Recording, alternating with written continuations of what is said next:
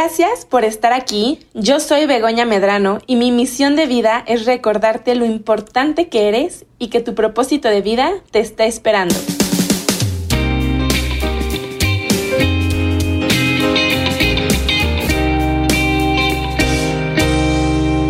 Sof, pues qué bueno que ya por fin nos conocemos. Les voy a platicar que a Sof yo la conocí por Instagram.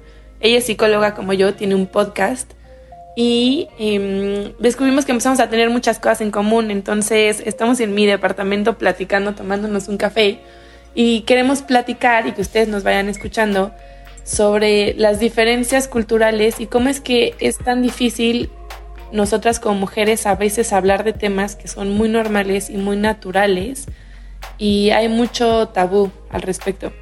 Entonces, pues tú que acabas de llegar de España, de Madrid, pues como platícanos como, como de cosas que te hayan sorprendido, por ejemplo. Bueno, primero pues gracias por haberme invitado. Me encantó tu depa, amo que vivas aquí al lado de la clínica porque justo Bego y yo vamos a trabajar juntas en los mismos consultorios, entonces pues bueno, sí. Y coincidencia además. Sí, sí, sí, sí. Eh, pues ven, justo por la pandemia no he salido tanto, o sea, no he visto a tanta gente, pero aún así se nota pues como la diferencia cultural de ideología, ¿no? Entre España y México. O sea, siento que sí, por lo menos desde mi punto de vista, España está avanzado, evolucionado entre 30 y 50 años más que México.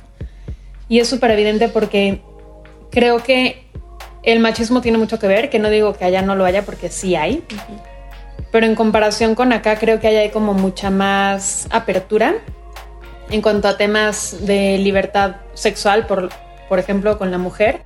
A mí me pasó que cuando llegué a España, habían temas de los que me daba pena hablar o hacía cosas que me daba pena que la gente supiera que hice y me sentí tan aceptada y lo empecé a ver como pues no tiene nada de malo y yo tengo derecho de hacer con mi vida lo que quiera porque no estoy dañando a nadie.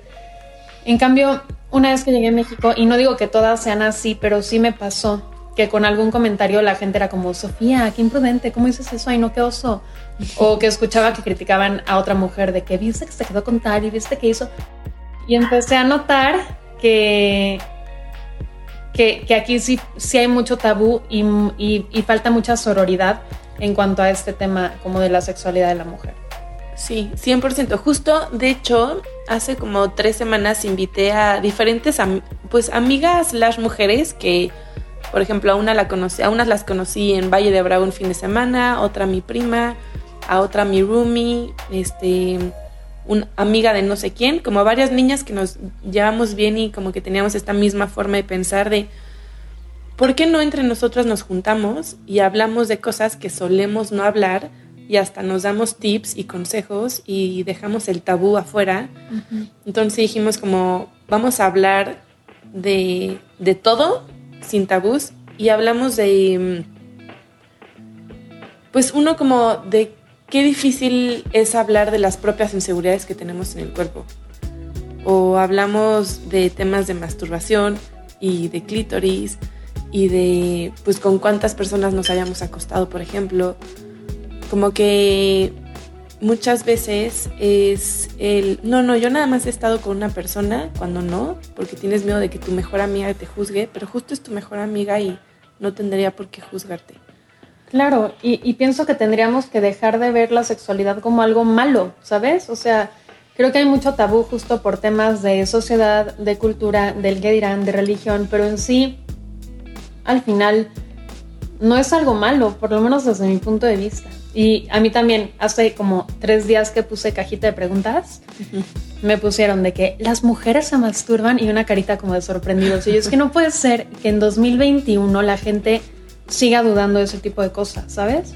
Entonces sí me parece como importante hablar de esto de forma más abierta y, y qué fuerte, digo, no sé si tú estás notando, pero este tipo de temas, por lo menos yo ahorita hablándolo, siento como un poco de filtro, como como que aún siendo un tema que yo quiero liberar, y aunque este sea como el título de este episodio, aún así me cuesta. Y hay cosas que a lo mejor no quiero decir. Entonces ahí te das cuenta que que sigue siendo súper vigente, ¿sabes? Sí, justo ahorita que yo dije lo de masturbación y clítoris fue como... Uy. Te dio pena. como que dije, chin, yo no sé si va a haber una persona del otro lado que nos va a escuchar y va a decir, estas, ¿qué les pasa? Ajá, Están echando a perder la sociedad, ¿sabes? Y justo no, es como normalizar y normalizar nuestro cuerpo. O sea, es... No sé, está cañón. Sí, también cuando dijiste de que con cuántos nos hemos acostado, dije, ¡Ah! ya vi a todas las señoras hablando de esta juventud y de los temas, pero pienso, seguramente esas señoras que nos están viendo como esta juventud desviada, han escuchado a mil hombres y no lo ven así, ¿sabes? Y justo, de hecho, eh, una como de las cosas que salieron en esta reunión que te platiqué, mi prima decía, que ella habló con su mamá y le dijo, mamá, ¿por qué nunca me educaste en, pues en temas de sexualidad, pero no sexualidad en cuanto a reproducción o evitar enfermedades de transmisión sexual, sino cómo yo sentir placer. O sea, cómo no es nada más cómo hacerle sentir placer al hombre, es cómo yo hago que a mí también me guste el sexo y cómo yo puedo disfrutar esa parte con mi pareja sin sentir que estoy haciendo algo malo o sentir que la Virgen me está viendo o que Dios me está viendo o que la abuelita me está viendo, porque era, algo que a mí me pasaba, era como puta, mi abuelita me está viendo, te lo juro por Dios. O sea, sí lo pensaba así.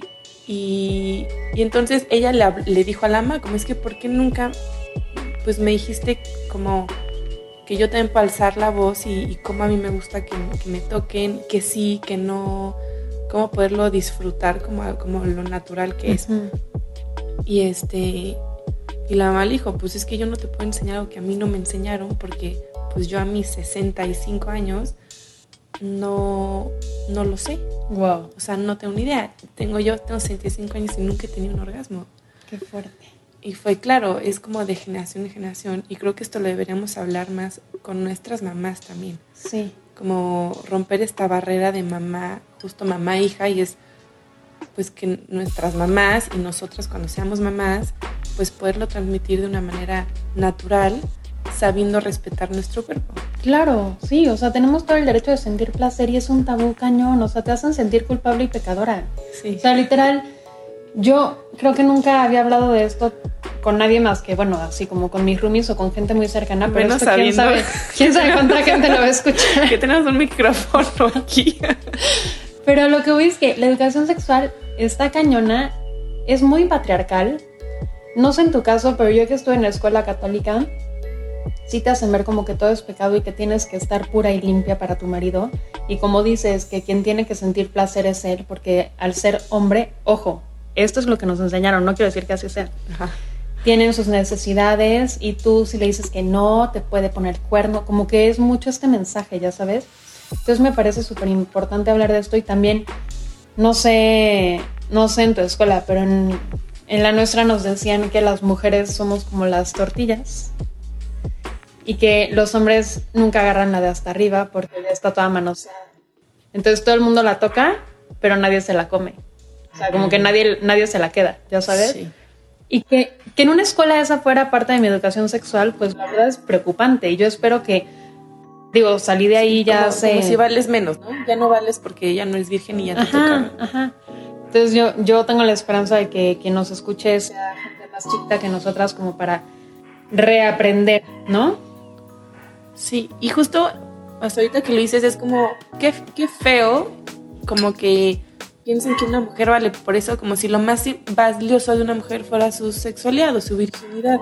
O sea, creo que lo más valioso de las mujeres y de los hombres es nuestro corazón, nuestra alma, nuestros sentimientos, nuestras intenciones, mucho más que seguimos teniendo el imen o no. Claro, claro. Y si tú quieres hacer uso de tu cuerpo, como dije, mientras no dañes ni a ti ni a terceros, hazlo, como porque estaría mal disfrutar de algo, ¿sabes? Sí, literal. Y este. Y no sé si a ti te ha pasado, ya sea contigo o con tus amigas o primas, que cuando hablan de, de algo relacionado a algún acto sexual con un hombre, como que de por medio casi siempre hay una justificación de alcohol, ¿no? De que, ay, sí, tomé no sé cuánto y entonces hice no sé qué. Es como, ¿por qué siempre tenemos que culpar a, al alcohol o alguna otra sustancia de por qué hacemos lo que queremos hacer. y, y, no tenemos que tener ningún pretexto, es como, pues quiero yo descubrir mi sexualidad y, y, sí cuidarme y sí ser consciente y también ser consciente como con quién compartimos nuestra energía, que creo que eso es importante, como no vamos a entregarle nuestra energía a cualquier persona, ni abrir círculos que luego no podemos cerrar, justo que hace ratito estábamos Sofía y yo hablando de eso, pero pues que quitarnos este tabú como nosotras también valemos y a nosotros también nos gusta, así como nos gusta el café y nos gusta el piojito, nos dan piojito y nos gusta sentir el como el, el, sol en nuestra piel. O sea, nuestro cuerpo está diseñado para sentir placer. Claro. Y, y, creo que es importante pues dejar el tabú. De hecho, ahorita que dices como de mi escuela, por ejemplo, yo sí en una escuela eh, laica y mixta y como un poco más abierta, no religiosa. Y a nosotros desde tercero de primaria nos daban pues clases de sexualidad. Pero era de que cuando mamá oso y papá oso se quieren mucho y, y, y el espermatozoide, ¿no? con dibujitos de caricaturas y así. Y alguna vez en la universidad, en una clase de sexualidad, nos preguntaron, ¿cuándo fue la primera vez que ustedes como tuvieron alguna clase o introducción de sexualidad?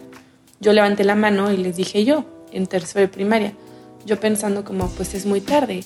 Tal vez nos debieron haber enseñado de nuestros órganos, pues desde, así como nos enseñan en maternal que ojo se llama ojo y nariz se llama nariz, pues enseñarnos un poco nuestro vagina, cuerpo. Punto. Pen y vagina. El pajarito y la conchita. Exacto, porque desde ahí estamos metiendo un tabú de no, no, no, es, es, lo estás Sí. satanizando Sí. y creo que todas las partes de nuestro cuerpo son igual de bondadosas y nobles. Pero entonces cuando yo dije, ay, yo en tercero de primaria, yo pensando que en mi escuela se habían tardado mucho, Uy, no. todas las niñas que eran, pues como venían de escuelas legionarias y así, fue como, ¡Oh! ¿qué? Estaba súper chiquita. A nosotros en quinto de primaria, digo, en quinto de prepa, en sexto, y yo, no, No, está cañón. Sí. Así que se enteraron casi, casi que ya, emba- ya embarazadas, ya sabes, sabían. Como que se enteraron de muchas cosas. Pero a lo que voy es que a nosotros en la escuela sí nos enseñaban, no- no- nos, nos enseñaron a cómo poner condones, por ejemplo. Nos enseñaron cómo ver si un condón todavía servía o no servía. Nos hablaron de anticonceptivos. Y me acuerdo que nos ponían muñequitos en donde a nosotras como mujeres nos enseñaban a cómo decirle no a un hombre si no queríamos tener relaciones.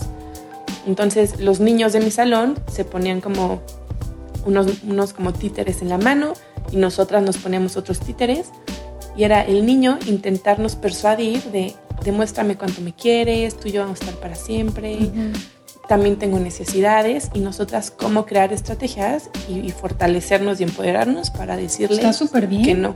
Está súper bien, pero ¿por qué no al revés? ¿Por qué no la mujer diciendo, oye, yo sí tengo ganas? Claro. O cuando nosotras saber cuando estamos como listas para abrirnos Sí, tener a la este mundo. iniciativa.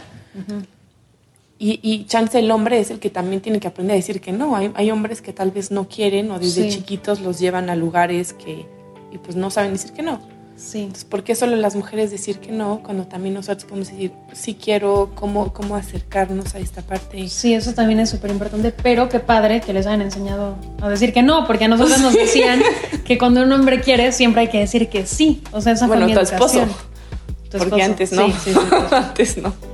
No, sí, qué fuerte. Y, y justo esto ya es muy personal, pero yo la verdad es que no tengo nada de iniciativa porque me educaron a que cuando el hombre me conquista y se me acerca, ya sabes, Sí. o sea, nunca fue de tú da el primer paso. Entonces, a mí a la fecha, por más que ya lo racionalizo diferente, me cuesta un buen. Entonces, pues sí está cañón. Sí, y es como, pues sí, esta creencia. Este, y yo, bueno, ya, ¿qué tanto nos abrimos?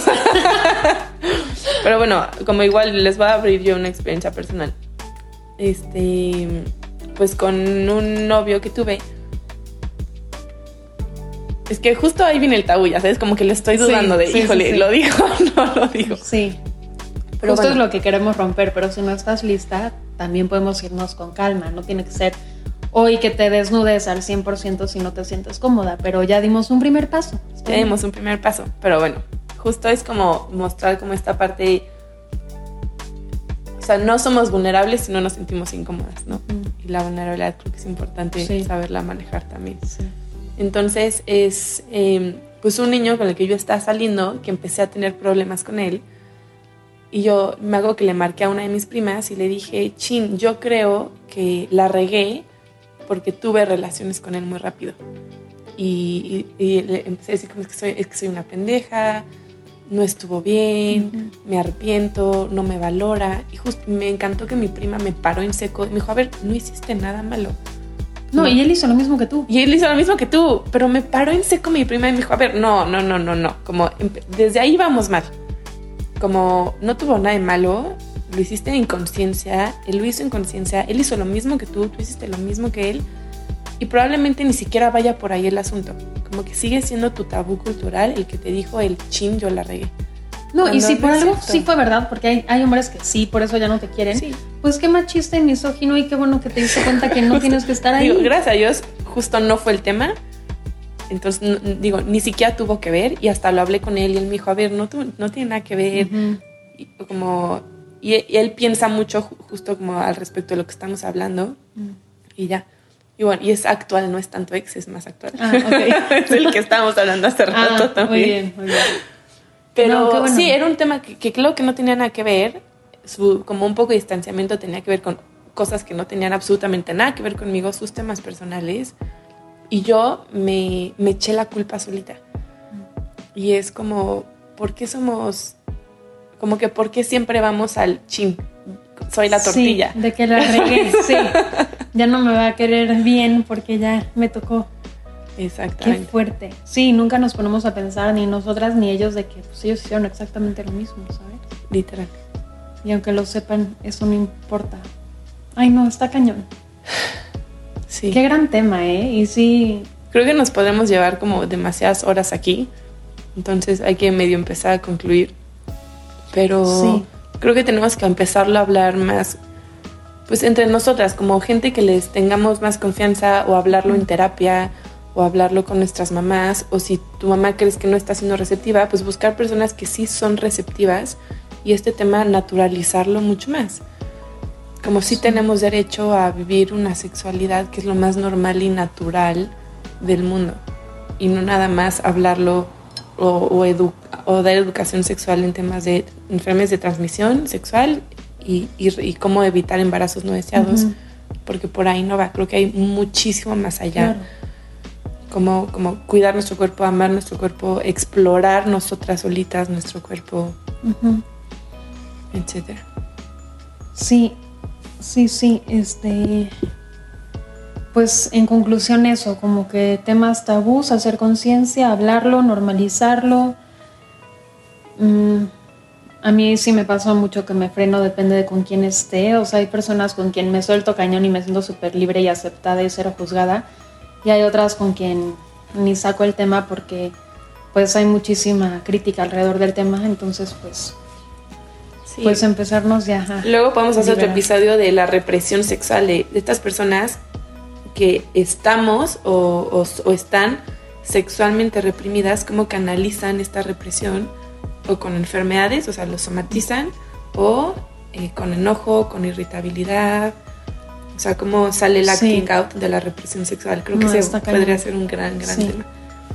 Y pues en conclusión, mientras sea voluntario, o sea, que tú estés consciente, que quieras, que haya consentimiento. Sin drogas, sin alcohol. Ajá, o sea, mientras haya conciencia, este, y mientras no te dañes ni a ti ni a terceros, vive tu vida y sé feliz. Que sé que mucha gente que probablemente escuche esto y nos van a dejar de seguir.